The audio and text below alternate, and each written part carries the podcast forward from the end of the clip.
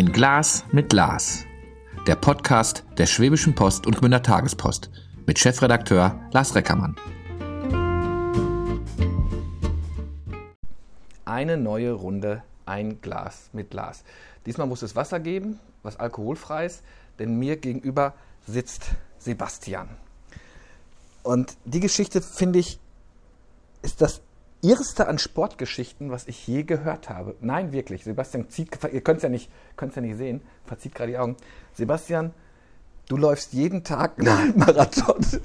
Ja, ein bisschen mehr sogar im Moment. Alter Angeber. Ähm, also wir kennen uns nicht, wir haben uns gerade kennengelernt, wir haben uns gleich fürs, weil wir Lauffreunde sind. Nein, bin ich natürlich nicht, wenn ich das mitkriege. Jeden Tag ein Halbmarathon. Das heißt, oder mehr. Wieso? Hat sich so ergeben im Laufe der Zeit. Du bist total drahtig, also das, das, das muss ich sagen. Ne? Da ist ja wirklich nichts zu viel. Also das ist ja schon fast. Naja. Könntest ein bisschen mehr vertragen. Ist das, ist das so eine Gewichtsnummer oder, oder weil du einfach laufbesessen bist? mal. Also ich war früher ein bisschen speckiger, habe so bei meinen 1,78 gut 90 Kilo auf die Waage gebracht. Never. Doch. ähm, da gibt es auch noch so Beweisfotos aus früherer Zeit. Aber ähm, an meiner früheren Schule gab es im Keller so ein Laufband. Und mich hat das immer interessiert und irgendwann habe ich einen Sportkollegen angehauen und habe gesagt, zeig mir mal, wie das Teil funktioniert. Es geht ja ganz schnell, da einschalten, da Programm wählen und dann läuft's. Und dann bin ich da quasi jeden Tag einmal drauf, da halt meine halbe Stunde oder sowas gemacht am Anfang. Und ähm, ja, irgendwann merkt man dann schon, so ein Laufband ist zwar eine feine Sache, aber es ist halt langweilig, immer auf eine Betonwand zu starren. Und parallel dazu habe ich angefangen, mit so einer Kalorienzähl-App zu gucken, was ich denn überhaupt so zu mir nehme. Und habe dann innerhalb von acht Monaten, glaube ich, ja, zwischen 25 und 30 Kilo abgenommen. Und Boah. das halte ich seit ja, zehn Jahren. Zehn Jahre machst du. Du hast gerade schon gesagt, Schule, du bist Lehrer. Mhm, genau. Das heißt, eigentlich ist dein Tag ja durchgetaktet. Ne? Also Ziemlich, ja. Unterricht beginnt um 7.50 Uhr. 7.45 Uhr. 7.45 Uhr, das heißt, du läufst vorher. Ja, also man könnte es ja auch später machen, aber ich bin nach der Schule in der Regel einfach platt. Weil die ja klar, weil du vorher 22 Kilometer läufst und dann zur Schule gehst. Naja, es hat aber auch damit zu tun, dass man sich ja in der Schule sehr auf die Leute konzentrieren muss. Und nebenher läuft ja quasi, wenn die Schüler Pause haben, kommen die anderen zu mir gerannt und wollen noch irgendwas. Und ähm, also das hängt halt mit den Funktionen zusammen, die man so in der Schule ausübt. Und äh, 20 Minuten Pause heißt im Endeffekt, äh, wenn man Glück hat, kommt man in den Kopierraum und schafft es noch einen Arbeitsplatz zu kopieren. Ansonsten ist äh, von der Pause sowieso nichts da. Mhm. Und wenn man dann heimkommt, dann ist man eigentlich wirklich erledigt. Und selbst wenn ich nicht vorher schon gelaufen wäre, hätte ich dann keine Lust mehr. Und deswegen habe ich irgendwann gemerkt, wenn ich das vor der Schule erledige, ist es optimal. Da fühle ich mich am besten. Dann kann ich auch entspannt in die Schule reingehen, habe schon meinen Ausgleich vorher gehabt das macht es dann für die Schüler manchmal viel einfacher. Das heißt, wenn ich sage, komm Sebastian, heute Abend ziehen wir um die Häuser und richtig mal ganz steil gehen, da würdest du vielleicht sagen, nö, kriege ich ja gar nicht hin, weil du stehst wann Ja, auf? der Wecker, der erste geht äh, 10 Minuten nach drei.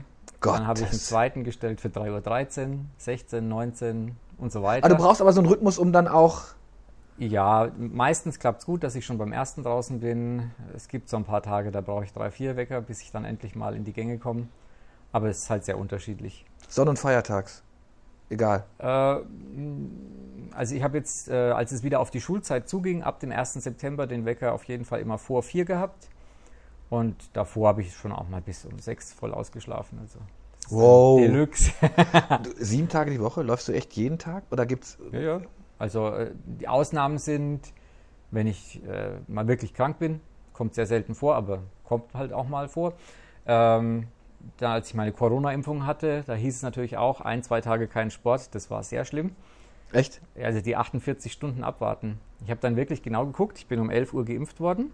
Also habe ich 48 Stunden später um 11 den nächsten Lauf begonnen, weil es hieß ja, ich soll zwei Tage nichts machen. Also das klingt schon nach Suchtpotenzial so ein bisschen. Ne? Das ist so, so andere Leute, also ich bin gerade, mhm. versuche gerade ein bisschen abzunehmen, bin auf Zuckerentzug mhm. und krieg Kopfweh. Mhm. Ähm, äh, wie macht sich das bei dir bemerkbar? Warst du nervös in diesen 48 Stunden oder? Nein, nein, nein, nein, nein. Okay. Also ähm, ich war eher nervös, ob ich Nebenwirkungen von der Impfung hätte, aber da mhm. hat sich nicht wirklich was getan. Ja. Also das war klassisch halt die erste Impfung AstraZeneca, so ein bisschen Druck auf dem Kopf und eine allgemeine Schlappheit, aber das war es auch wirklich. Ja. Aber so Erkältung, du bist jeden Tag an der frischen Luft. Dein Sauerstoff wird äh, permanent ausgetauscht, also gesünder kann man doch. Ja, es, wie gesagt, es kommt sehr selten vor. Meine Schüler hassen mich dafür, weil ich nie ausfall. Ah, scheiße, ja genau. So eine genau Vertretungsstunde um mal so 45 Minuten Ruhe ist eher selten. Was für Fächer unterrichtest du? Ähm, hauptsächlich Musik, das Ja. habe ich studiert, aber ich gebe seit zwei Jahren auch Informatikunterricht und Okay. mache da jetzt parallel noch so eine Weiterfortbildung, damit ich das auch in der Oberstufe unterrichten kann. Das geht dann zwei Jahre parallel zur Schule und ja, das wird noch spannend genug.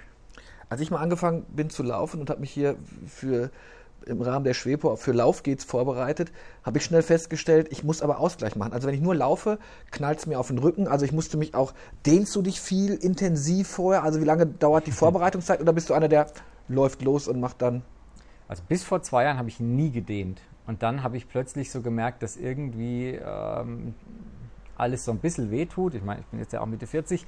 Hui. Da ist man, oh, ja, aber da ist halt einfach alles nicht mehr ganz so frisch. Ähm, davor habe ich mich nie gedehnt. Bin einfach morgens aufgestanden, in die Laufklamotten und raus ging's.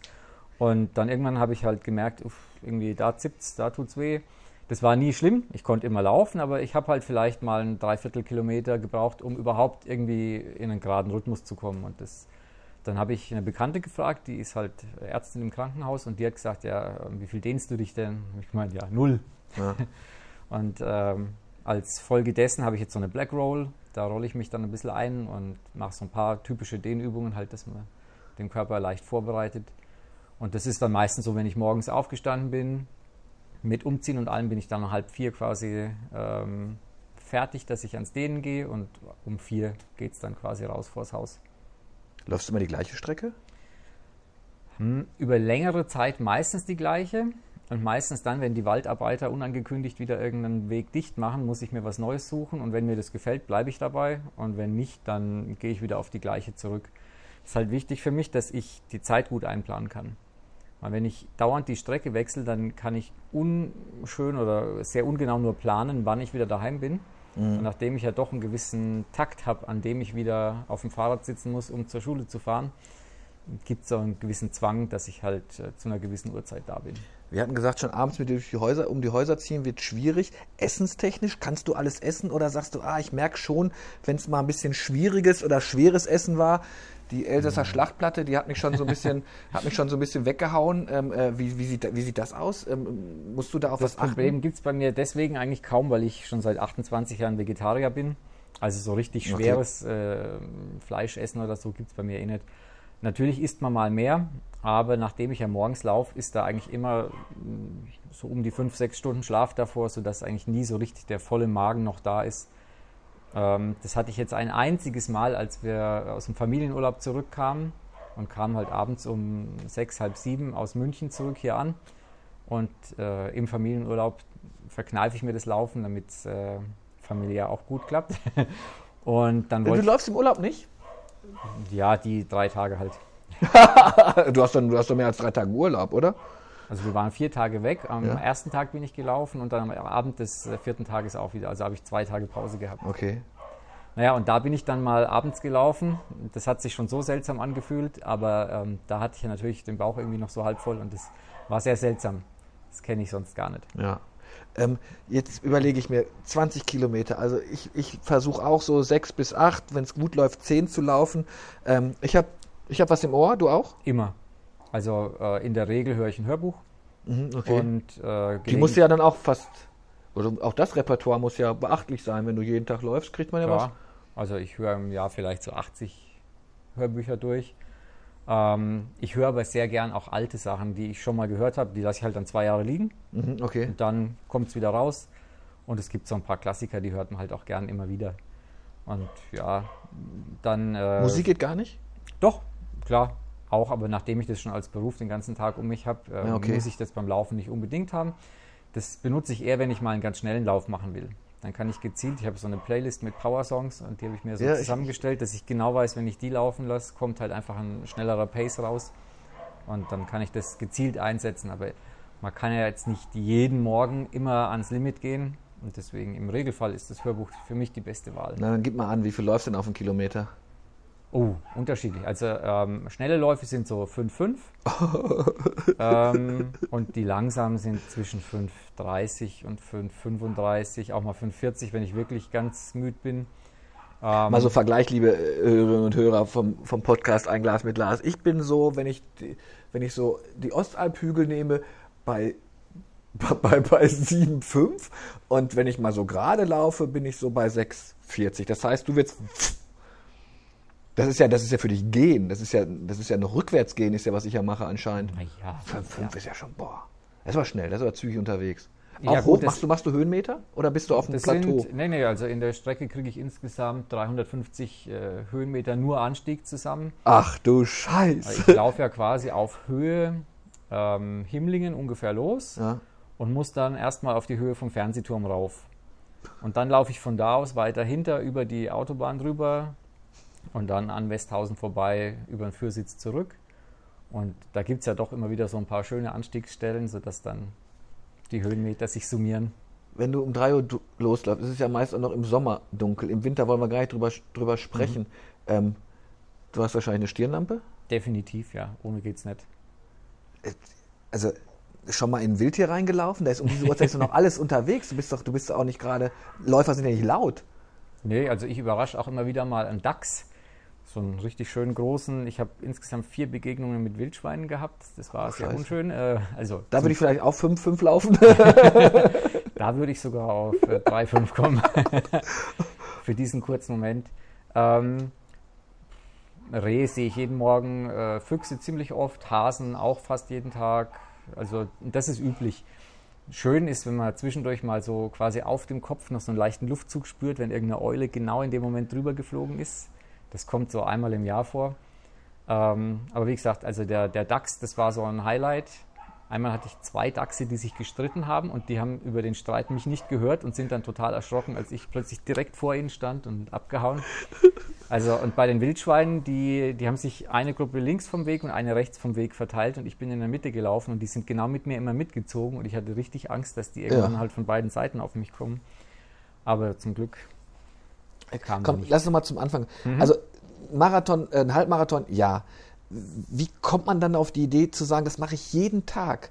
Also das ist ja sowas, also ich kenne ganz viele Leute, die laufen, aber die trainieren auf diesen Tag mhm. und die fiebern diesem Tag entgegen, ah, okay, und die, die, die, die zünden 15 Raketen, wenn sie es fertig haben. und du machst es, machst es jeden Tag. Ist das mhm. irgendwann, du, wann bist du angefangen? Was hast du gesagt, vor zehn Jahren? Ungefähr. Also ich bin natürlich auch, auch schon immer jeden Tag oder hat sich das entwickelt? So, das hat sich schon entwickelt. Also ganz am Anfang ist man bestimmt, also bin ich garantiert nicht jeden Tag gelaufen. Aber irgendwann habe ich halt gemerkt, es tut gut und dann ist das wie so ein selbstverstärkendes Ding halt. Also man merkt, es läuft gut und je mehr man es macht, desto leichter wird es ja oder desto mehr flutscht die ganze Sache. Und dann schaukelt sich das so allmählich hoch. Also das ging dann von den 10 auf die 12, auf die 15, 17, 18 weiß noch, die Sekretärin der Schule, die hat mich damals schon bei 17 komisch angeguckt. Und dann ja. war es ein Vierteljahr später halt bei 18, dann irgendwann war ich bei 20. Ähm, und dann habe ich gedacht, jetzt bin ich schon bei 20, dann kann ich eigentlich den Halbmarathon voll machen. dann habe ich den gemacht und dann, ja, dann war irgend so eine Baumfellaktion wieder und ich musste halt da um das Eck rumlaufen. habe ich gemerkt, die Strecke ist schöner, also bleibe ich bei der. Dann waren es jeden Tag 22. Dann habe ich nochmal irgendwo eine Ecke angehängt, weil man halt sieht, ach, da ist auch hübsch. Also das ist ja dann oft auch so ein bisschen eine Ästhetikgeschichte, dass man sagt, ja. da lohnt es sich einfach vorbeizulaufen. Und ja, so ist es halt. Also ich würde heute für sowas wie fünf Kilometer gar keine Laufklamotten mehr anziehen. Völlig irre. Ähm, ich habe mal so irgendwie gelernt, sagte man mir damals bei Laufgeht, so Schuhe brauchen so einen Tag Pause, Regeneration. Mhm. Wechselst du deine Schuhe ja. dann? Okay. Ich habe immer zwei, also mindestens zwei Paar zum Wechseln. Ähm, tatsächlich ist es so, ich wollte letztens neue Schuhe kaufen, weil die alten so durch waren, dass ich schon die Steine quasi am, am großen Zeh gespürt habe, weil da nur noch so die dünnste kleine äh, Lager dazwischen war. Und ähm, dann hatte ausgerechnet mein Schuhladen hier, der Gruschka, zu. Die waren in Sommerferien für zwei Wochen. Scheiße. Und dann musste ich halt die Schuhe noch so ein bisschen weitertragen, habe dann aber meine alten Laufbandschuhe rausgeholt, die eigentlich überhaupt nicht für draußen gedacht sind, habe halt da ein paar quasi jetzt mit dem Draußenlaufen ja auch ans Ende gebracht.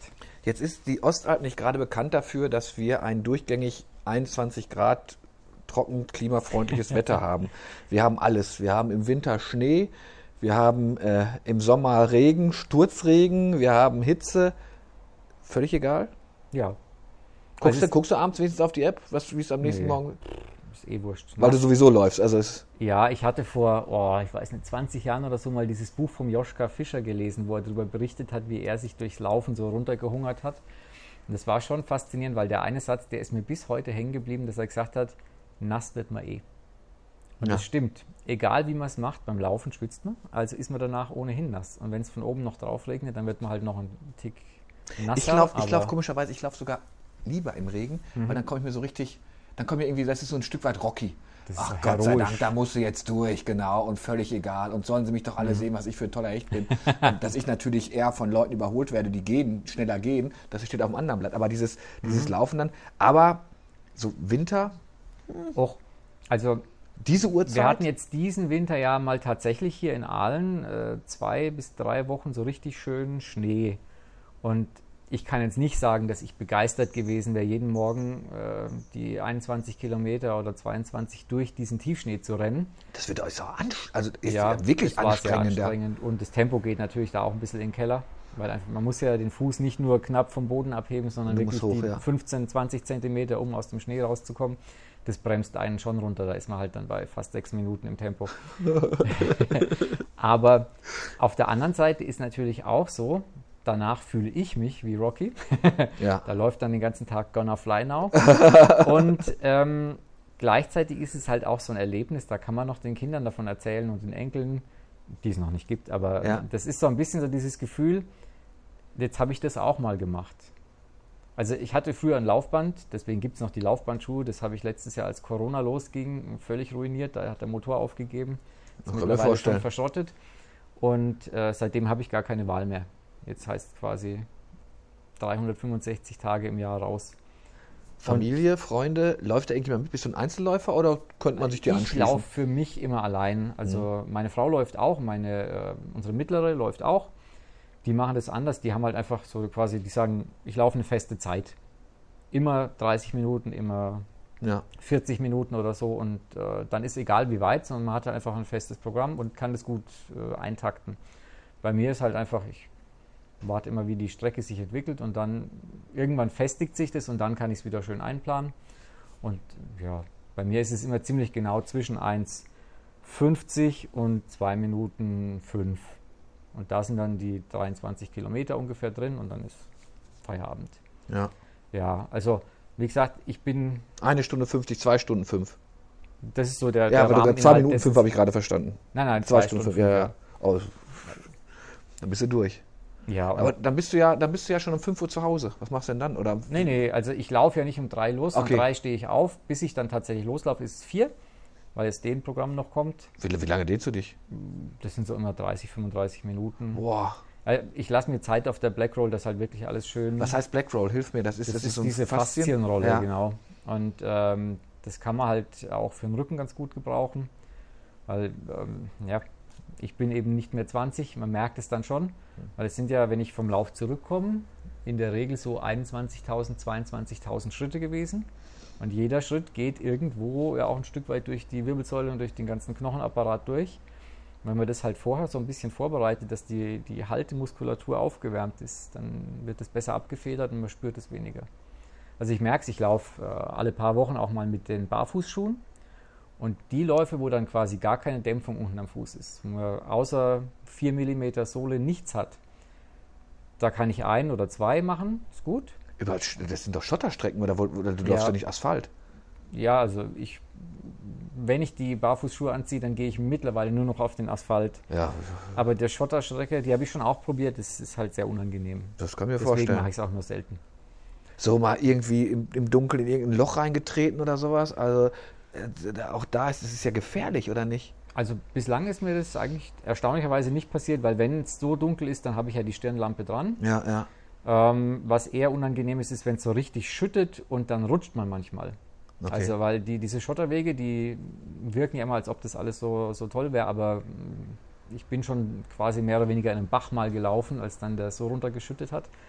Und da kommt man dann auch mal schön ins Rutschen und Äh, Im Winter letztes Mal, ich glaube Februar oder März war das, als hier so viel Schnee lag, da hat es mir halt einfach mal die Füße unter dem Körper weggezogen, dann liegt man schnell auf der Seite und die Uhr gibt gleich irgendeinen Alarm aus, so du bist hingefallen, geht's dir gut? Echt? Ja, Cool, ja. das war ganz schön. Also vor allem schön, dass ich okay drücken konnte, dass alles in Ordnung ist. Ja, aber wie gesagt, also Barfußschuhe, das könnte ich jetzt nicht jeden Tag machen. Das ist zu anstrengend, weil es auch die Muskulatur einfach anders belastet und ich bin Du läufst, warum dann? Also, weil einfach um noch eine Erfahrung dazu zu haben oder? Ja, um einfach zwischendurch auch mal wieder die Muskulatur auf eine andere Weise zu beanspruchen. Okay. Das ist ja das, warum man auch verschiedene Schuhmodelle nimmt, dass die einen ein bisschen härter sind, die anderen ein bisschen weicher, dass eben nicht jeden Tag genau die gleiche Belastung erfolgt. Und äh, wenn man dann halt auch einmal alle zwei, drei Wochen die Dämpfung komplett rausnimmt, ist es wieder ein neuer Reiz und äh, entlastet auch wieder die Muskulatur, die sonst immer benutzt wird. Du hast schon gesagt, du hast Bekannte im Ost oder im Mhm. Klinik. Rät dir denn ein Arzt nicht davon ab? Jeden Tag? Also ich habe meinen Hausarzt mal gefragt, ähm, vor allem weil mir die Uhr immer so Pulsalarm ausspuckt, dass ich nachts einen Puls von 34, 35 habe. Und dann habe ich ihn mal gefragt, ob das okay ist. Und hat er gemeint, ja, äh, für Sportler ist es nicht ungewöhnlich. Und dann habe ich gemeint, ja, ich laufe schon jeden Tag eine etwas längere Strecke. Und hat er gemeint, solange die Gelenke das mitmachen, hat er nichts dagegen. Hast du, bist du schon mal so an andere Limits gegangen? Sag jetzt mache ich mal drei Stunden, vier Stunden, einfach um zu gucken, wie lange halte ich durch. Diesen gibt er. Also ich habe mal einmal so zum Spaß einfach morgens um sechs quasi die Uhr an und bin losgelaufen. Das ist schon 2017 gewesen und bin einfach mal einen richtigen Marathon gelaufen. Einfach so, um mal zu sehen, wie das ist. Einfach so, das ist so geil.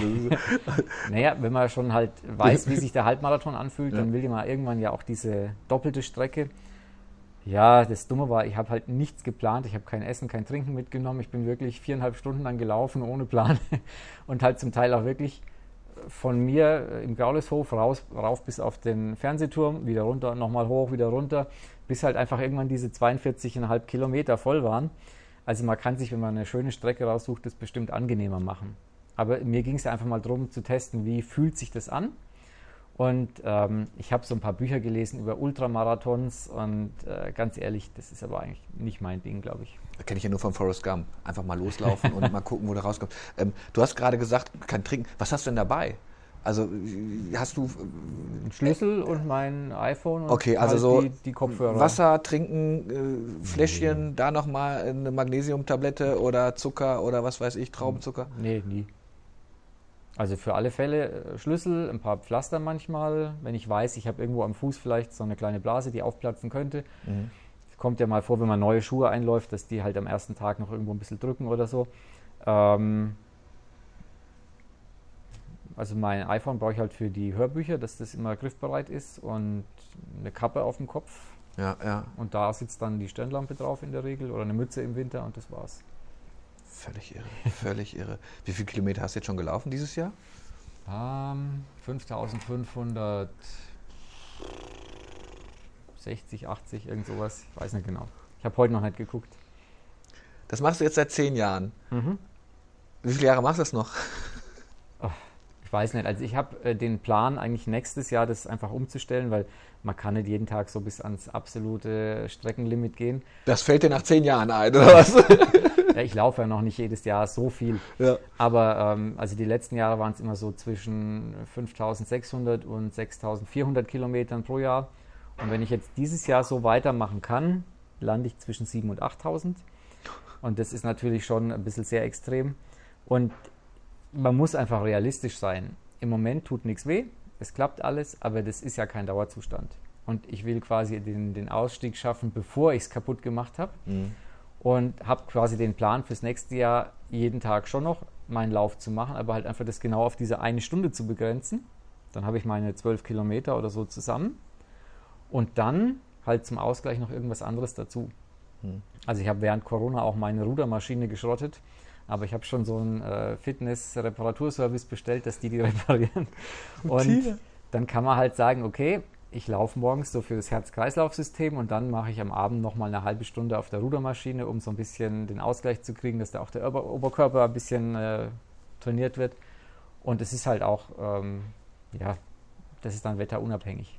Du bist wirklich drahtig, da ist kein Gramm zu viel. Du bist jetzt aber auch nicht gepumpt, ne? Also du bist jetzt, als jetzt das wäre wär, wär auch wahrscheinlich, wenn du dann, wenn du dann jetzt Muskeln aufgebaut hättest, schwierig. Ne? Müsstest du nicht eigentlich Oberschenkel haben wie so ein Eisschnellläufer?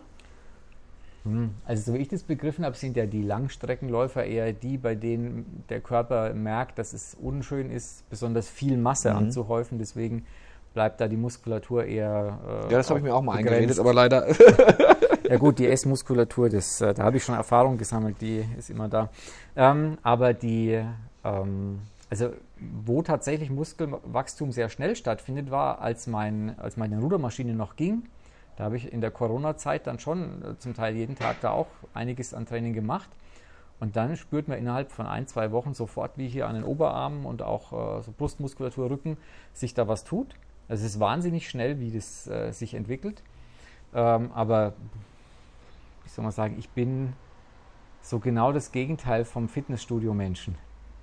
Also so dieses an einen Ort gehen, um dann da Sport zu machen, ist für mich irgendwie so ein bisschen widersinnig, sondern ähm, schon der Weg kann ja der Sport sein. Deswegen gehe ich ja laufen, Wissen das deine Schüler eigentlich, dass du Ja. jeden Tag läufst? zwangsläufig. Wenn man in die Schule kommt und schon gähnt.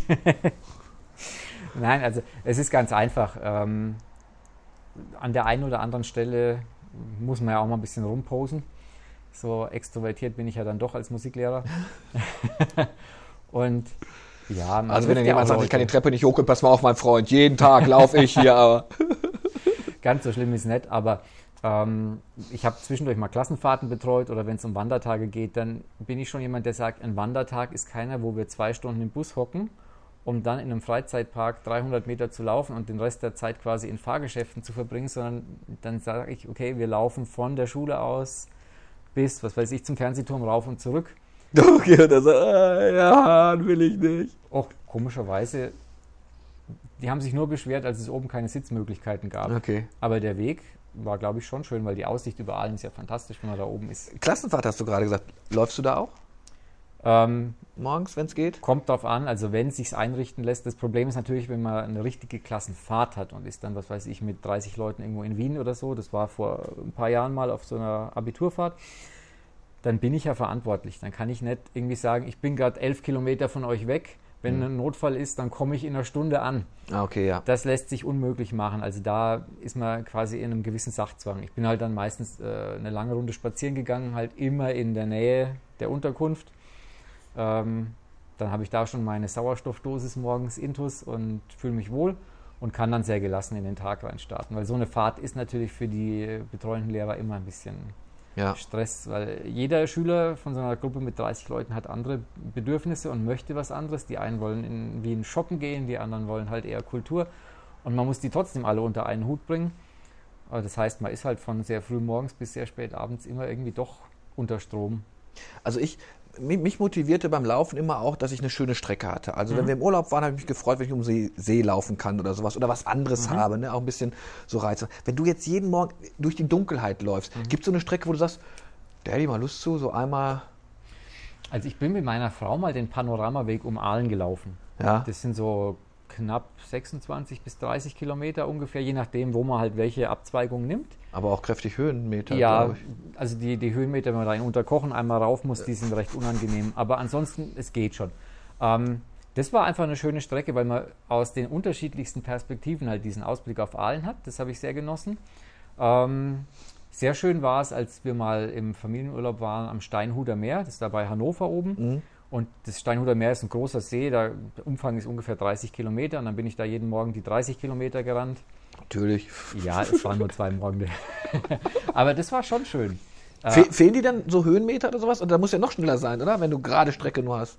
Ja gut, das gleicht sich dann dafür mit den 10 Kilometern mehr Ja, okay, aus. Also, ja. Aber es war einfach toll, weil ähm, hier hat man jetzt ja nun gar keinen Ausblick auf irgendwelche Schiffe oder so und dort gibt es ja tatsächlich eine Linienschifffahrt über dieses Steinhuder Meer. Das war einfach faszinierend zu sehen. Ähm, was war noch schön? Also den Halbmarathon, den ich mal in Ulm gelaufen bin. Ulm als Stadt ist ja schon sehr hübsch. Und dann bin ich da bei dem Beurer Halbmarathon mitgelaufen und das war auch faszinierend. Also, weil das ist ja völlig eben. Bis auf die letzten paar Meter, wo man dann zu Münster wieder rauflaufen muss, ist ja alles wirklich quasi. Ich glaube, ich habe einen Höhenmeter gehabt auf Okay. dem ganzen Weg. Ja. Das ist wirklich. äh, Aber du bist, du bist jetzt nicht so der Wettkampfmann, der sagt, ich nee, muss jetzt überhaupt aber. nicht. Also ich mache das ja für mich, damit ich mich wohlfühle und auch damit ich mein Gewicht halten kann, dann ganz ehrlich, abends haue ich mir meistens dann schon nochmal 1500 Kalorien an Süßigkeiten rein. Was, was, komm, sag mal so ein paar Süßigkeiten. Was ist denn, was ist denn ein Och. täglich Halbmarathon laufender Mensch? Also was man so im Normalen isst, ist halt, äh, was jeder isst, halt ohne das Fleisch. Ja. Äh, aber ich brauche abends dann schon noch so eine Ladung mit äh, Gummibärchen und Schokolade und so. Na gut, ich auch. Das Schlimme ist, ich laufe nicht jeden Tag einen Halbmarathon. Das heißt, bei mir bleibt es dann auch. Ne? Und Hm. bei dir geht es natürlich dann ratzfatz weg. Äh, vorm Laufen die klassische Banane oder Nee, gar nichts? Gar nichts. Ich mag das nicht. Also ich trinke natürlich einen Schluck, aber ähm, dieses Gefühl, dass im Bauch irgendwas rumschwappt, während man läuft, das mag ich gar nicht. Also eher nicht. Ja. Bist du jetzt so ein Überzeugungstäter? Jedem, den du begegnest, sagst, ah, du musst jetzt laufen, Nö, fang doch mal an nö. zu joggen oder sowas, gar nichts? Also missionarischen Eifer habe ich überhaupt gar keinen. Ja, Weil ich ja. weiß ja auch, dass ich zum Beispiel, wenn ich dann jemanden überreden wollte, dann müsste ich den ja wahrscheinlich auch auf ein paar Läufe mitnehmen. Und ich bin aber so ein Individualläufer. Ich, äh, das Tempo schwankt ja durchaus nach Tagesform und ähm, wenn ich dann jemanden habe, auf den ich dann da Rücksicht nehmen muss, dann kann ich ja nicht mein Tempo laufen und das wäre schon eine Sache, die würde mir überhaupt nicht taugen. Und dann könnte ich auch kein Hörbuch hören. Das wäre also doppelt schlimm.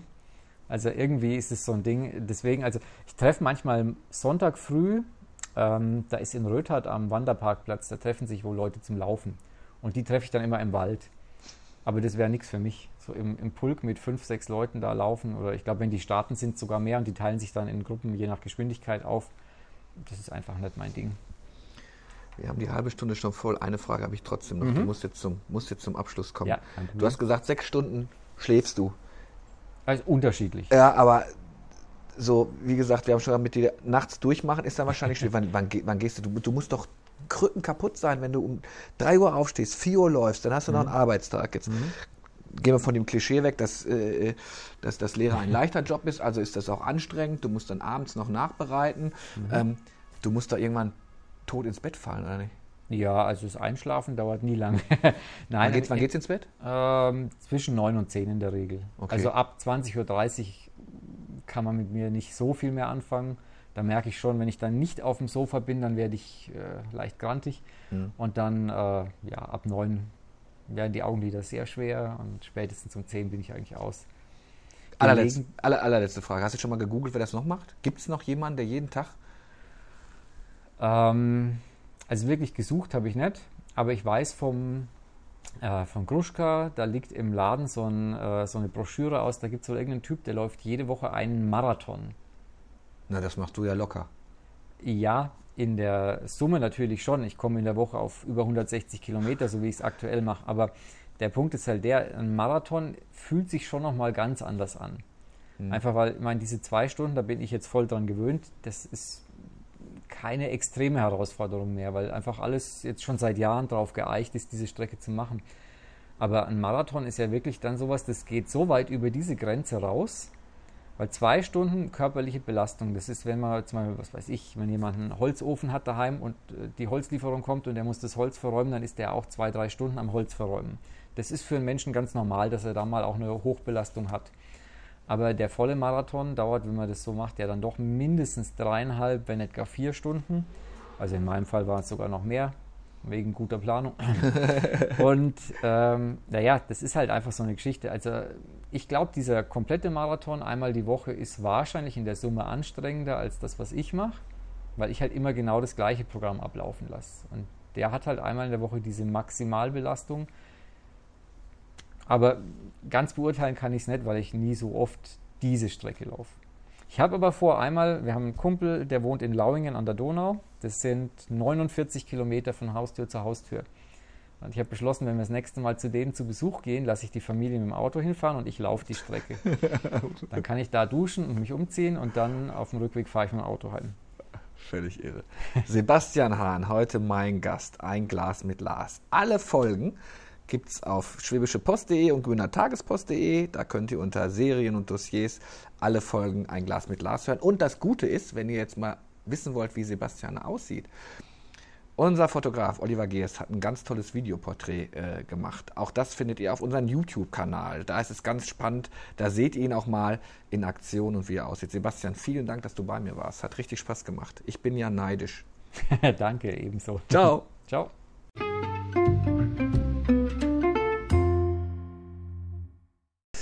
Eine neue Runde, ein Glas mit Lars. Und heute sitzt mir jemand gegenüber, auf den freue ich mich schon eine ganze Zeit, muss ich wirklich sagen. Ich glaube, als ich das erste Mal hier war, lieber Georg, jetzt verrate ich so ein bisschen was, wir haben uns auch auf Anhieb verstanden. Georg Löwenthal, Schausteller, Familie, bekannt wie ein bunter Hund, muss man ja wirklich sagen. Also Ja. jeder, der schon mal Weihnachtszauber, Frühlingsmarkt, diverse Festivitäten, wo immer sich was dreht, bist du eigentlich, bist du eigentlich zu Hause. Schön, dass du bei mir bist, mein Lieber. Ja, ich freue mich auch. Ja, jetzt podcasten wir. Los, komm, wie waren die letzten zwei Jahre? Muss doch der Horror gewesen sein, nur dieses scheiß Corona, gerade Schausteller, der draußen ist, der Leute, der die Massen braucht. Ja, der Publikum braucht. Ja. ja das ist, war sehr, sehr, äh, für, war ja neu. Und man, wie ich es empfunden habe, wo es dann losging, haben wir gesagt, okay, ja, das ist eine vorübergehende Geschichte, war aber nicht. Und dann wird es natürlich unruhig, dann, dann merkt man auch innerlich, dass das ist nicht so deine Welt, aber du kannst sie nicht ändern. Und deshalb bin ich natürlich hier, äh, Gott sei Dank, an den Bahnhof gekommen, habe sofort auch, ich glaube, drei Tage nach dem Pandemieausbruch in, in, in Ischgl oder eine Woche habe ich mit Thilo Rentschler äh, äh, das, was heißt ausgemacht, gesprochen und das hat auch sofort funktioniert, fand ich toll. War natürlich dort äh, eine neue Welt, es ging ja da nicht um den Umsatz, aber der Kontakt zu den Leuten und es ist, äh, das war gut und das hat mir gut getan. Ich wollte gerade sagen, wie viel war, ist das auch Selbsttherapie? Also so, man kann jetzt, viele Leute kenne ich, die halt durch Corona wirklich auch in ein tiefes Loch gefallen sind, weil alles, der ganze, der ganze Tagesablauf nicht mehr die Struktur hatte, die diese Menschen brauchten. Und gerade so als Schauspieler, du bist ja immer in Bewegung. Eigentlich ist ja, es ist ja immer irgendwas um dich rum, ne? Ja. Morgens, mittags, abends und dann auf einmal steht die Welt still. So muss man es ja Richtig. äh, äh, be beschreiben. Hattest du mal irgendwann richtig Existenzangst, wo du sagst, oh, Ach, jetzt bei mir war es jetzt so, äh, man muss ja sehen, ich habe jetzt in dem, in, dem, in dem Genre bin ich natürlich jetzt nicht das Auslaufmodell, aber es geht ja nun jetzt irgendwo mal auch zu, dass, dass mein Sohn und die andere Generation das, äh, das macht oder übernimmt oder dann weiterführt, was man auch sieht. Da fand ich es natürlich schon extrem. Also für die jüngeren Leute, die noch äh, äh, emotionaler, zumindest auch bankgebunden, finanziell, für die ist dann erstmal, be- bevor die Regelung kam der Regierung, war das für die natürlich schon schwierig äh, mit Existenzangst. Bei mir war es ja, gut, war auch irgendwo der Gedanke, aber äh, ich, ich war jetzt in der Annahme, irgendwann, wann geht's ja wieder los und, und jetzt schauen wir mal. Aber für die, für die Schausteller, Markaufleute war es schon für die 30- bis 50-Jährigen ne, am Haus vielleicht, der anderen Fahrgeschäft, das, das tut schon aua. Diese Dinger, also ich, ich stelle mir das jetzt so vor, ähm, äh, du hast mir ja auch äh, immer guten Kontakt zu anderen Schaustellern gegeben. Ja. Ähm, ich kenne Schausteller, die haben halt wirklich, diese Dinger kosten ja nicht, ein, die kriegst du ja nicht für, für einen Schnapp, die kosten einige hunderttausend Euro. Und Schausteller, das kannst du am besten bestätigen, sagen, wie beim Flugzeug, das, das Ding muss sich drehen. Das muss in Bewegung sein. Ne? Ja. Und dann auf einmal sagte jemand, es darf alles passieren, nur es darf sich nicht mehr bewegen. Ich stelle mir vor, wenn ich jetzt ein Schauspieler, äh, Schausteller gewesen wäre, hätte Anfang 2020 mir ein, ein riesen neues Objekt gekauft für mittlerweile kosten die ja bis zu einer Million. Und dann wüsste ich auf einmal, jetzt steht der zwei Jahre. Da musst du aber einen guten Bankberater haben, der zu dir steht, oder? Ja, das denke ich schon. Und vor allen Dingen ist so, äh, gut, die Bankberater sind dann, äh, haben wir erstmal so ein bisschen beschwichtigt, aber das äh, täuscht drüber, nicht drüber hinweg, dass du erstmal, äh, erstmal sowieso nicht so gefestigt. Also nicht auf mich bezogen. Äh, nicht, dass ich jetzt auch nicht, äh, ich hatte auch nicht Angst, aber es hat mir ja wehgetan, weil man ja was machen will. Ah, wie du schon sagst, das war natürlich alles, wann weiß man, wo welcher 17, 18, 16 investiert hat, entweder privat oder in ein Geschäft, weil du sagst, äh, die Dinger, sag mal, die kosten heute auch schon zwei Millionen, so ein Überschlagkarussell und, und, und andere Dinge auch. Also da, da bist du erstmal belämmert. Aber nachdem du natürlich äh, die auch richtige Schausteller kennengelernt hast im Norden, du weißt, was die machen, die lassen ja nichts unversucht. Ne? Also ich könnte mir fast vorstellen, mein Hemden und die Truppe hätte am liebsten die Pandemie abgeriegelt auf dem Kramermarkt ne? und ein Zelt drüber. Ne?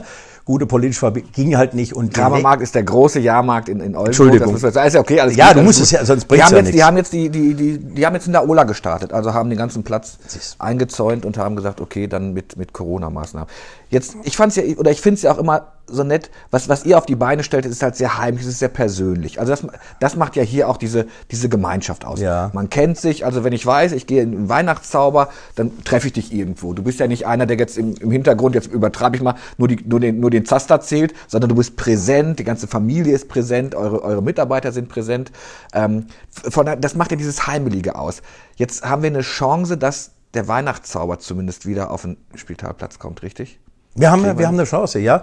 Äh, Wir haben wirklich eine Chance. Wir hatten ja in beiden Tageszeitungen zumindest mal äh, bei bei euch natürlich ein realer Bericht, wo man die anderen Städte abgefragt hat. Also Fakt ist so, dass man jetzt Weihnachtsmärkte und Budenzauber abhalten kann. Mit gewisse Maßnahmen, 3G oder 2G, muss man schauen, wie man es hinbringt. Ist sind aber Vorschläge der Landesregierung ganz klar ausgearbeitet die auch gesagt haben, die Normalität für den Bürger, gerade in der Zeit, das war ja die, glaube ich, auch die extreme Zeit für die Bürger, Weihnachten ohne. Jetzt kann man drüber streiten, ob die Klingelbahn mal klingelt und ob der Walt Disney Nikolaus lächelt, aber wenn er gar nicht da ist, das, jetzt kriege ich Gänsehaut. Ja. Das habe ich hier gespürt. Das tut natürlich Kindern, Familien, äh, die, die, die denen gar nichts geben. Logisch kann man die Weihnachten zurückdrehen auf den normalen Tannenbaum. Aber das, ich glaube, das ist das Gefühl, was der Bürger in Deutschland, das sind sehr stark verwurzelt. Und man merkt ja auch in der Nachfrage. Also, das war schon hier und in Deutschland, die Weihnachtsmärkte mit 90 Millionen Besucher, das ist schon ein Hammer. Guckt man jetzt so, so äh, aus deinem Bereich raus, jeden Tag auf die Inzidenzzahlen, guckt man auch bitte, bleib doch mal stabil und bitte geh jetzt im Herbst nicht wieder hoch. Dann haben wir wieder die Diskussion, gibt es den Weihnachtszauber oder gibt es den Weihnachtsmarkt, fällt der flach? Oder äh, hast du das im Kopf so frei, dass du sagst, nein, ich, ich weiß, dass der wird diesmal stattfinden? Oder schwingt immer so das Damoklesschwert könnte doch noch eine Absage geben. Mit. Mm, nee, das hatten wir ja jetzt in 20, äh, äh, wo man gesagt hat, mit Impfungen und Testungen und so weiter können wir das, nicht? Also andere Be Bereiche öffnen. Dann hatten wir immer gedacht, wann kommt man dran? Und immer, wenn wir nachgefragt haben, ging es bei uns dann noch nicht. Und die Fußballer hatten eine andere Lobby. Das haben wir ja gesehen jetzt mit, mit München bei der EM, sage ich jetzt mal, äh, Zuschauer. Und da hat man so ein bisschen noch ge gewankt. Aber ich habe immer rausgehört bei der Politik, das kannst du natürlich nicht machen. Wenn es über diese 60, 70 Prozent geht, dem Bürger dann das zu verwehren, nicht nur wir öffentlich teilzunehmen. Ich glaube, das wird unglaubwürdig und dann, dann haben wir nicht nur Querdenker, sondern Querschießer und äh, und da war für mich klar, das, das geht nicht zurückzunehmen. Du kannst jetzt nicht jedem sagen, du bist jetzt geimpft wie ich Johnson und nochmal eine Booster und nochmal eine, eine Grünpflanzenimpfung. Du kennst mich, wie ich rede. Das wird emotional. äh, das kannst du nicht durchhalten. Aber ich denke, das wird jetzt so, so stattfinden können. Ja, ja. Es ist ja auch immer, also sowas brauche ich auch im Vorlauf. Ist ja nicht so, dass du da einfach sagst, so, jetzt pfeifen wir mal.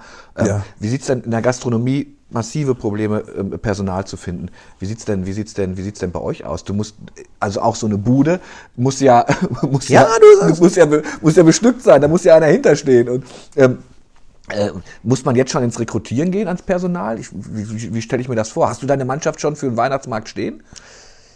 Jetzt muss man mal anfangen. Es ist ja richtig so. Die, Mann, die, die ganzen Leute äh, bei uns im Gewerbe waren ja nun ständig äh, verlängert über die Saison, Freimarkt oder Cannstatter Dann hat man eine Überbrückung im Urlaubsbereich gehabt und sind dann zu Weihnachten wiedergekommen, waren sie ausgelastet äh, bis auf drei Monate, ne? Januar, Februar, März. So, jetzt äh, Kurzarbeit ja, aber wie, wie möchtest du die Leute weiter beschäftigen, wenn keine Einnahmen sind? Also hat man da ausgesourced und die, sie haben sich einen Job gesucht, wo sie dann auch untergekommen sind. Nicht gerade in der Gastronomie, wir haben ja viele Saisonarbeiter, aber eben bei der Ernte, die ja dann auch schon äh, gesucht haben und Weinlese und diese ganzen Baudinger auch. Und die sind natürlich jetzt verplant und kommen natürlich jetzt nicht unbedingt für zwei Monate zu den Schaustellern. Aber wenn du mich persönlich fragst, das sagt ja das Wort Schausteller, zaubern können wir nicht, aber die Mannschaft ist so langsam am Dasein ja, okay. zum Aufbau. Ja, ja.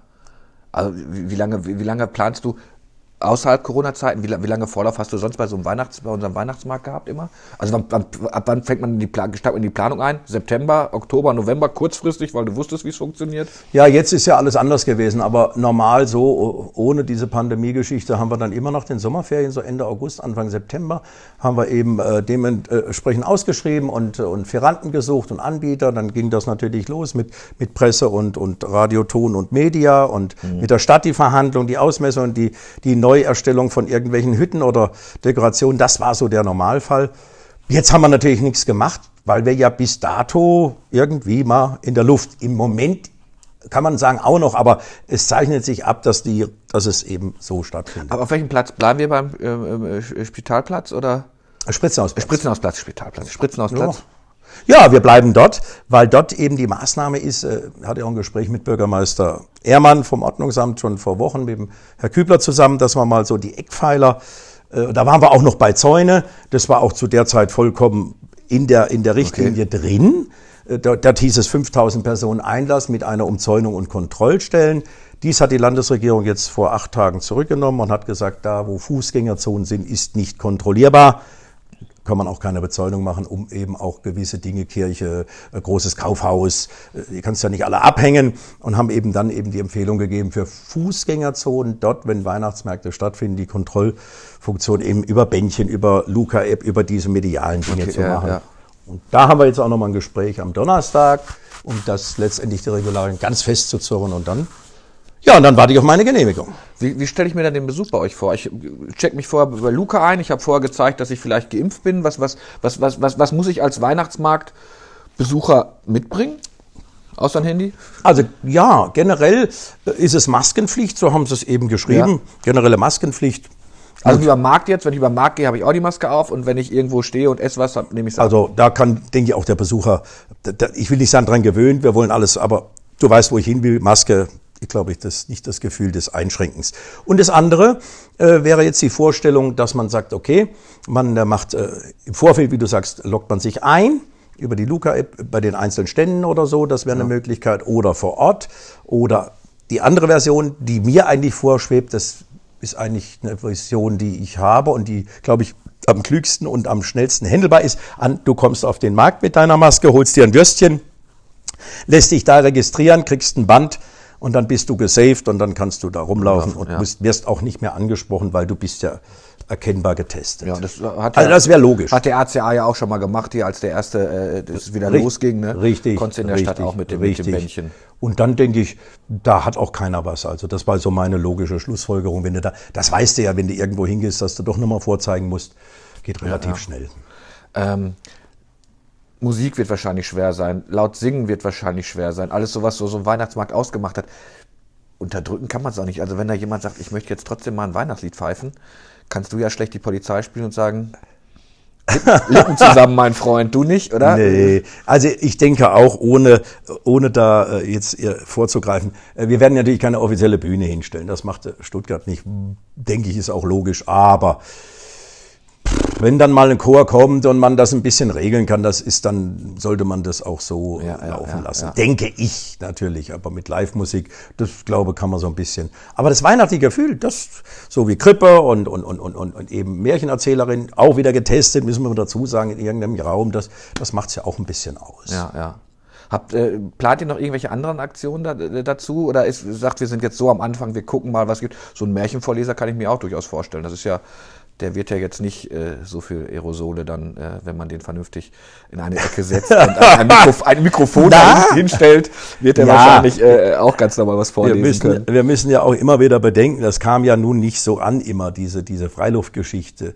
Die ist ja äh, eigentlich besser händelbar als, ich habe die immer bedauert und, und, und manchmal war ich auch traurig über die Gastronomie, in welcher Form auch immer, ob sie äh, nur Rippchen verkauft oder fünf Sterne Ja. äh, in, dem, in den Räumen drin und so. Alles, was in Räumen, auch hier beim Kuba und so, das, das, das war, schon, war schon heftig, weil der, die, die, wie du sagst, Aerosole hat, aber im Freien ist ja nachgewiesen.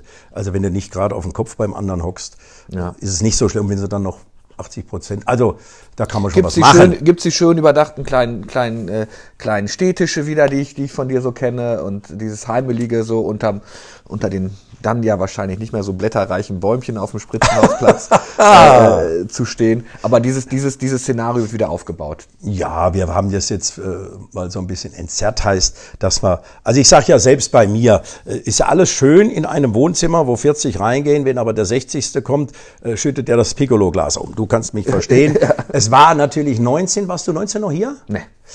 Äh, also da sind wir schon an die Grenzen gekommen, donnerstags und freitags. Da ist das Ding ja. Und ich als Veranstalter hätte mich rumdrehen können und sagen können, na ja, was geht's mich an? Aber die standen ja dann schon draußen, draußen an den Schaufenstern. Und da sieht man, dass es angenommen wird. Also, äh, und jetzt hat man daraus ein bisschen gelernt. Jetzt machen wir ein, zwei Buden vielleicht ein bisschen raus, dass wir ein bisschen mehr Platz haben, aber ohne dass ungemütlich wird.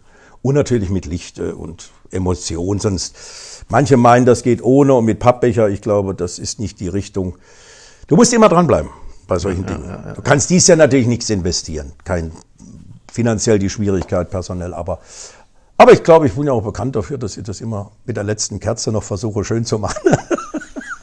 Jetzt konzentrierst du dich komplett auf Weihnachten, dann geht's aber das nächste Jahr. Du bist ein Geschäftsmann auch, du musst auch ins nächste Jahr gucken. Richtig. Ähm, äh, so wenn du so auf die, auf die Impfquoten guckst oder sowas, du bist geimpft? Ja. Man muss, wir müssen ja, du hast gerade gesagt, Johnson Johnson hast du gekriegt. Ja. Ne? Ähm, warum macht ihr eigentlich nicht so ein, warum macht ihr nicht Glüh- Glühwein und für nicht geimpfte zweiten Glühwein, wenn ihr dir eine Spritze in den Arm geben lässt oder sowas? Ja. Ja, das ist, was du sagst, Lars, ist nicht provokativ. Das wurde ja gemacht mit den, du sagst es Die ja anderen selber haben mit den mit Würstchen gemacht, ne? In Würstchen. wa- Ein Kollege hat das auch gemacht mit dem Riesenrad in, in Rostock. Also ich habe immer nicht, ich habe immer nur gemeint, dass, dass das ist äh, nicht legitimiert. Du, ich bin ja auch einer, der schon ein bisschen mal nachguckt, also äh, sowas zu vergeben, aber es wäre natürlich auch ein, eine Geschichte, die man äh, aufgreifen könnte. Ob das jetzt noch greift, weiß ich nicht. Aber das hat, wird ja viel gemacht, ja, ja. Ich, ich, sag, ich sag ja, auch wenn das gleich wieder ein Shitstorm aussieht, jeder, der, der, der, der, der sicher ist, der, der für sich sicher ist und für andere sicher ist, ist, ist, ist mir sehr, sehr lieb. Ne? Und äh, so, wenn es dann Glühwein kostet, dass er sich nochmal eine Spritze geben lässt, weil er vielleicht auch unsicher ist, ob das gut ist oder nicht. Also wenn es daran liegt, äh, manche Leute erreicht man halt so. Du du hast in Thüringen, wir haben ja darüber diese, Ja. diese Bratwurst für alle haben sich kaputt gelacht.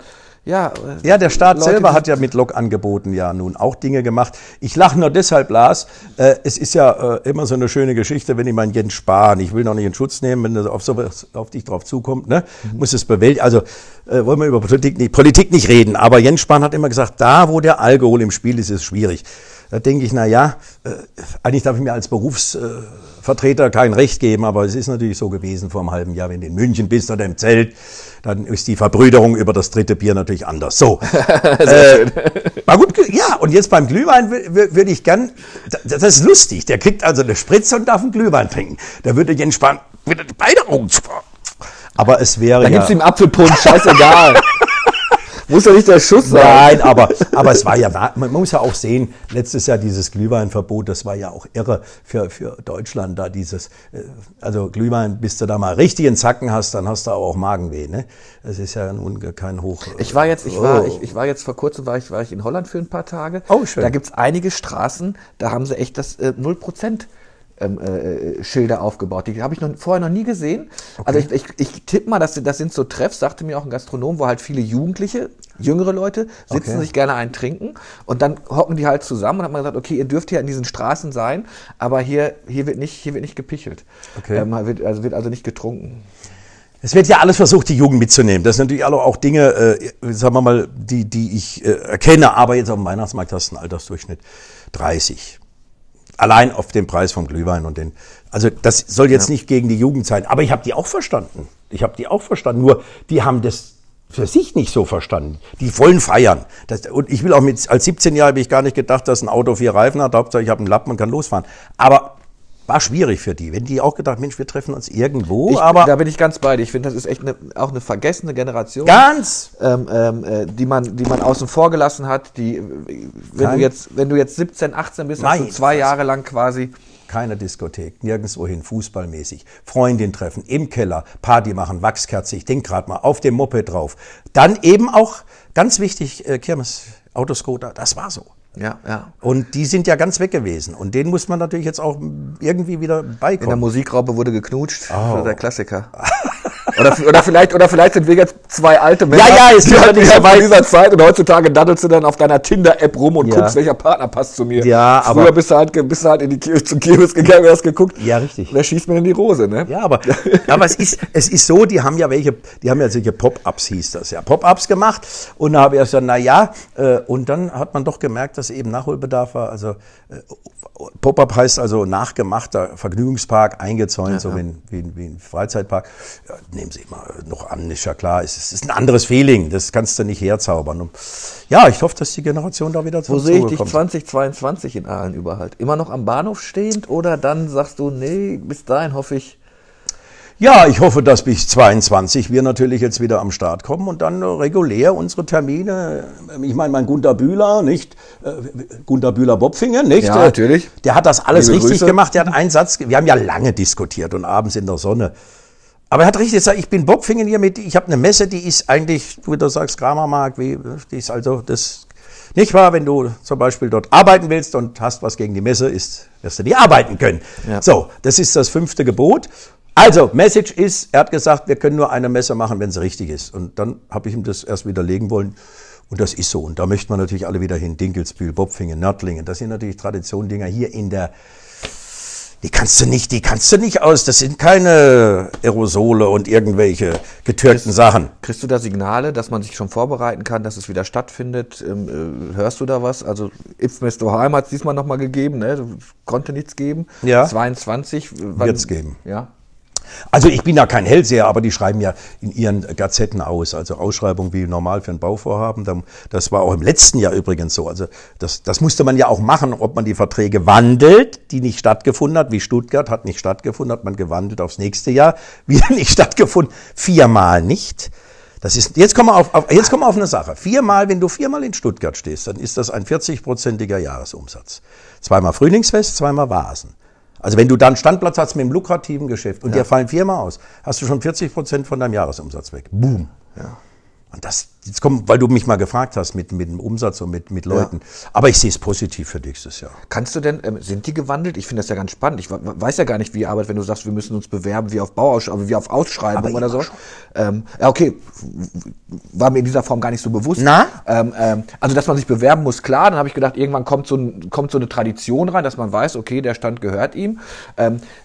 Seid ihr jetzt denn immer noch safe für die Vasen, wenn die stattfinden, weil du schon quasi vier Jahre auf Warteposition bist oder musst du jetzt beim, wenn es jetzt wieder losgeht, dich wieder neu, geht das äh, neue Prozedere los? Ja, bewerben muss man sich jedes Jahr. Es gibt keine okay. lang, äh, lang, langfristigen Verträge auf solchen. Das war eigentlich schon immer teilweise. Aber auch keine Parkposition jetzt, weil nein, nein. Okay. Deswegen es gibt ja auch und, sagen wir es mal so: In Bopfingen sind sagen wir mal 100 Beschicker hm. und 1800 Bewerbungen. Da hast du ein Auswahlverfahren, da musst du auch rechtlich das machen, bekannt und bewährt. Und also das heißt, du musst da immer wieder dich dementsprechend aufstellen. Was natürlich ist klar, wenn du lang dabei bist, kannst du also davon ausgehen, dass du auch wieder dabei bist. Und wie in Stuttgart jetzt die Bewerber, die Standardmandeln, Zucker, äh, Früchte, ja. Imbiss, nicht? Also äh, das ist klar, das, das wird kommen. Und bei Attraktionen müssen Sie natürlich schauen, wobei da nicht das Problem kommt, äh, da wird es keine geben, weil ja keine Investitionen stattfinden konnten in, in Achterbahnen oder in neue Karussells. Ne? Eben, das, das wird ja ein Problem sein. Ja. Du kennst die Branche jetzt viel besser. Du, wenn du sagst, 100 Stände, 1800 Bewerber, wow, sag ich erstmal. War. Sind, sind viele jetzt, ähm, äh, haben es viele nicht geschafft, Corona-mäßig? Also weißt du, hat es schon so quasi so die erste Auslese gegeben, wo man feststellt, den werden wir wahrscheinlich sowieso nicht wiedersehen. Der ist, er hat gesagt, komm, ich mache was ganz anderes oder geh raus aus dem Business oder sowas. Wie, wie, wie reagiert da der Markt zurzeit? Hast du da Einblicke? Kennst du viele Kollegen, die gesagt haben, komm, ja. Georg, leck mir am Arsch. Ja, du, wir reden ja offen, ja. ja. Ja, es ist ja wirklich mal, du nimmst einmal den, den sowieso Überzogenen, der vorher schon krank war, äh, der ist, der ist ausgesourced, klar. Und dann hat man natürlich die tatsächlich, die gab es natürlich auch, die, die eine andere Geschichte gefunden haben. Das kommt natürlich auch mal vor. Qualifiziert hatten wir bessere Kranfahrer. Wir hatten teilweise in unserem Schaustellergewerbe bessere Kranfahrer als, als Kranfahrer ausgebildet auf dem Bau oder bei, bei Schwing oder so. Da habe ich auch erst, ja, wie du auch lachst, jetzt ist aber klar, weil die auf den engsten Stellen müssen die ja in der Nacht das Ding umsetzen, so eine Achterbahn. Kenne ich von meinem Bruder mit der Wasserbahn. Mhm. Und da sind die natürlich äh, schneller, aber das war eine Ausnahme. Und tatsächlich, ich denke mal, so 10, 15 Prozent hat's erwischt. Die können das ja nicht durchhalten. Die Überbrückungshilfe. Äh, Gastronomie weiß ich wohl bei denen, wie das war, aber bei uns kann ich nur ausgehen. Dieses Wort ist genau zu definieren. Überbrückungshilfe. Das heißt, deine Kosten ohne Einnahme. Keine Einnahme im Betrieb, zwei Mann oder vier Mann. Hast ein Häuschen, hast eine Garage, hast die, weißt was ich meine, hast ja. Unterhaltung, ein paar Fahrzeuge. Das reicht dazu aus. Da kann man keine Reserven hinlegen. Also meine hat gerade ausgereicht jetzt und, und, dann, und jetzt habe ich noch den KfW-Kredit an der Backe für 0 Prozent. Also, das habe ich ja meinem Steuerberater gesagt. Das heißt, wenn das jetzt nicht wäre, wie in Holland, da weiß ich gar nicht, wie das weiter. In Holland gab es keine Hilfen. Ich weiß gar nicht, da haben sie stehlen gehen müssen. Ich mache das so bewusst, ja. weil die Menschen meinen, ich hatte ja im Monat auch ruckzuck äh, fünfstellige Zahlen. Ja, aber Schausteller denkt man natürlich, ne, ihr, habt, ihr habt sowieso den Koffer mit dem Bargeld, ja, ja, klar. Habt ihr unter euren Geschäften ja, na, ist doch so. Und ihr wird jetzt rausgeholt und dann wird jetzt halt von den 5 Millionen Reserve, die du hast, äh, äh, mal zwei Jahre gelebt oder sowas. Komm mal Hand aufs Herz. Hast du mal in diesen zwei Jahren, wo du merkst, dann wieder neu, hast du mal gesagt, hast deine Frau genau gesagt, Schatz, komm, wir wir siedeln um, wir ziehen auf eine Insel, wir machen was ganz anderes. Ich werde. Ja gut, mit der Sisi alleine auf eine Insel, ob, ich meine, da muss man drüber sprechen, ob die Ü3 dann.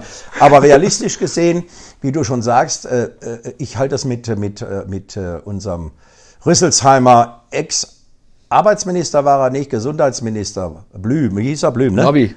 Wie hieß er? Nobby, Nobby. Die Renten sind uns sicher. Ja. Also für mich war immer klar, wenn das, wenn das äh, vom Aufstellen her des Programmes nicht in die Phase wieder kommt, dass ich natürlich kein Privat, also das war vollkommen klar ausgesagt, haben wir nicht, aber nicht gesagt, okay, ist halt so. Aber wir haben ja jetzt ein bisschen was gemacht und du kannst mich ruhig mal, weil du sagst Bahnhof, das, das ist halt das, was ein Schausteller kann. Das muss ich dir jetzt mal sagen. Das liegt mir jetzt auf dem Herzen. Also ich habe da angefangen. Jede soziale Schicht kann sowieso nur wir. Also wir oder ein richtiger Gastronom. Da kommt alles hin, was du kennst aus dem Sigmund Freud Buch. Sollen wir es vielleicht so umschreiben? Ja. Also alle Charaktere. Und ich habe es jetzt geschafft, dieser Bahnhof ist resozialisiert, du kannst mich verbessern, da gibt's nichts mehr, da waren vorher Gruppen, keine mehr, keine Schlägerei, keine Urinal-Geschichten mehr, wurde bestätigt vom Bauhof, sauber.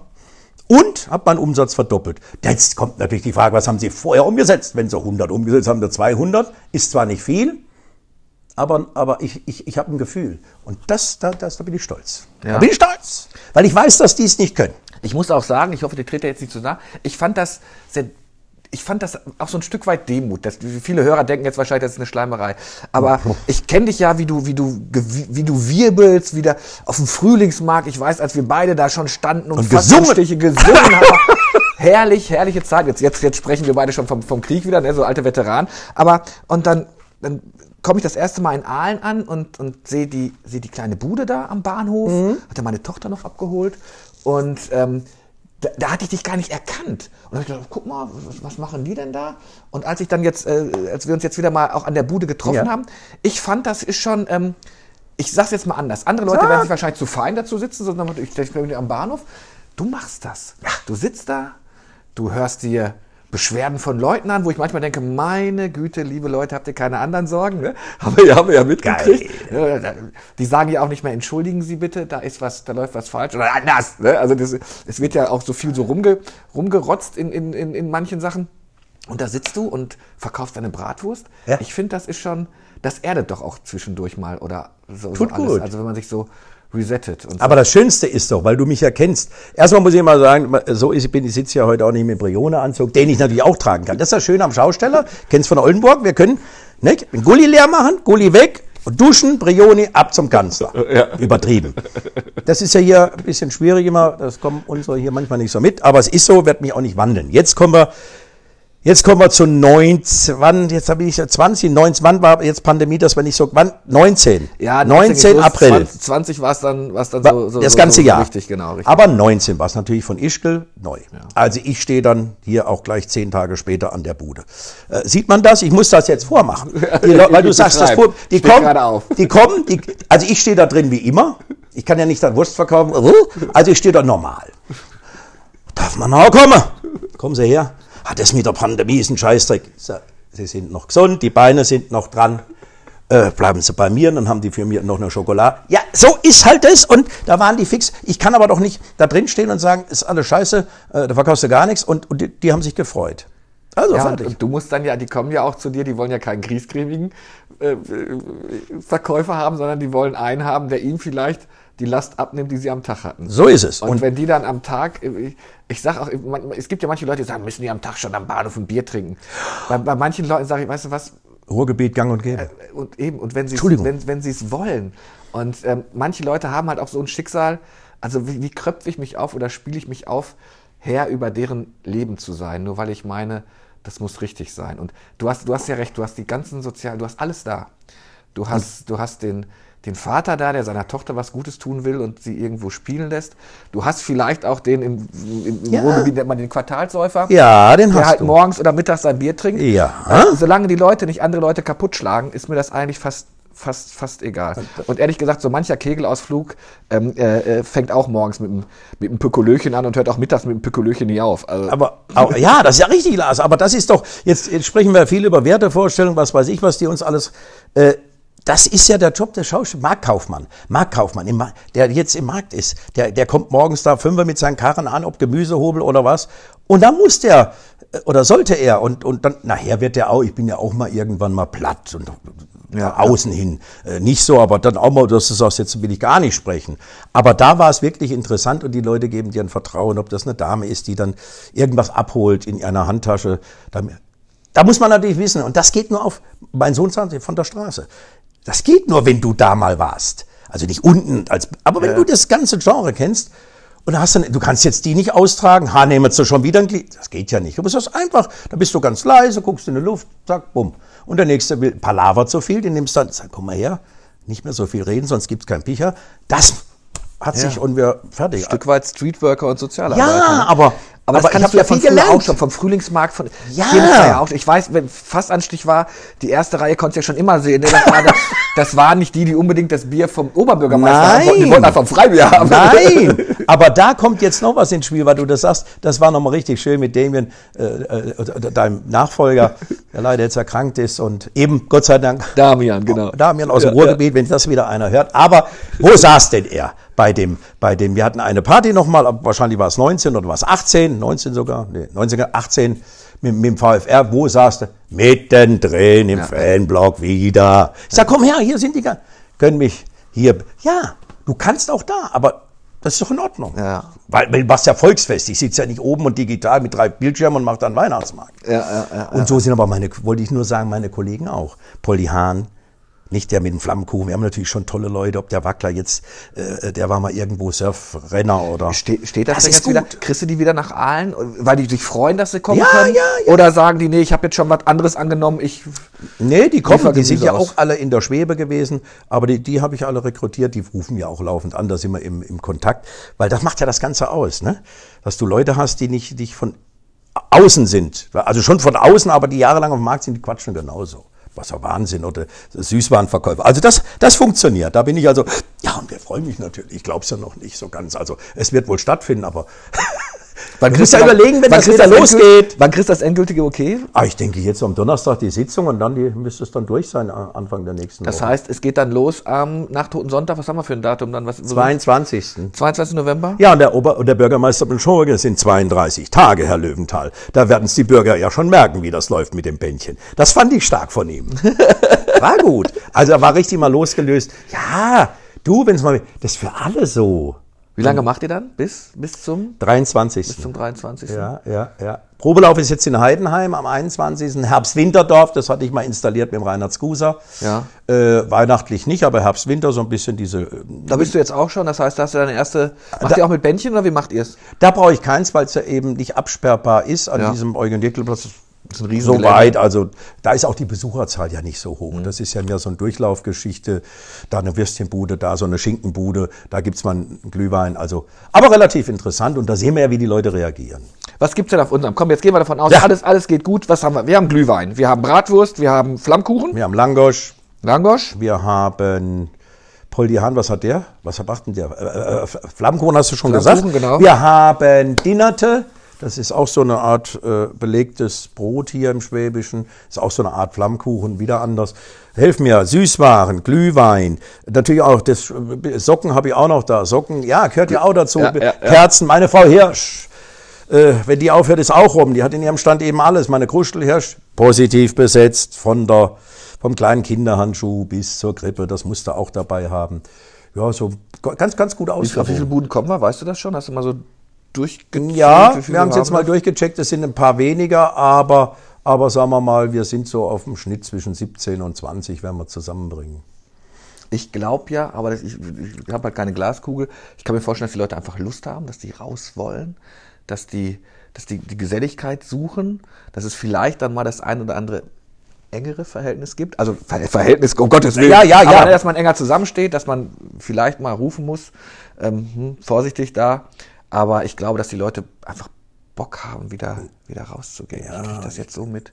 Ich denke auch, dass das ist ja so meins für, für mich, aber ich, ich, ich wollte das jetzt auch nicht unbedingt preisgeben. Aber ich sag dir, warum, Lars. Dann kommt ja die Vorsicht noch mehr. Also bei uns ist so, wir haben ja die Pläne jetzt so gemacht, dass wir e- effektiv äh, entzerrt. Das heißt, dass wir äh, oberen Platz, wo die Pyramide, die haben wir dann weiter weg und, und, und da haben wir die Buden so, dass wir nicht mehr das Ganze, aber dass es nicht so auseinandergerissen wirkt und, und eben natürlich ganz klar drauf äh, hinweisen auf den Tischen, die dann so etwas größer sind. Das muss man aber, das hat mich ja gestört, die waren ja aber ungeschult, die ganzen Leute in Deutschland. Wenn du in der Drogerie rein bist, die haben keine Maske auf! Wir können nichts kaufen. Also das sollte nicht sein. Meine werden geschult und machen das dann schon an dem Tisch, der geht vorbei, räumt ab, wischt und sagt halt Stopp.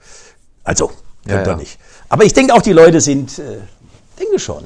Also ich weiß nicht, Lars, geh von uns aus. Ich sehe dich, wir haben uns unten begrüßt per Faust. Wir hätten uns umarmen können. Wir können ja, uns, Also, auch wenn ich dich jetzt treffe auf dem Fußballplatz, hm, glaube ich, werde nicht gleich. Äh, ko- Kommt natürlich auf die Promillezahl an, aber da ist das Fußballstadion schon geschlossen. Ja, ja.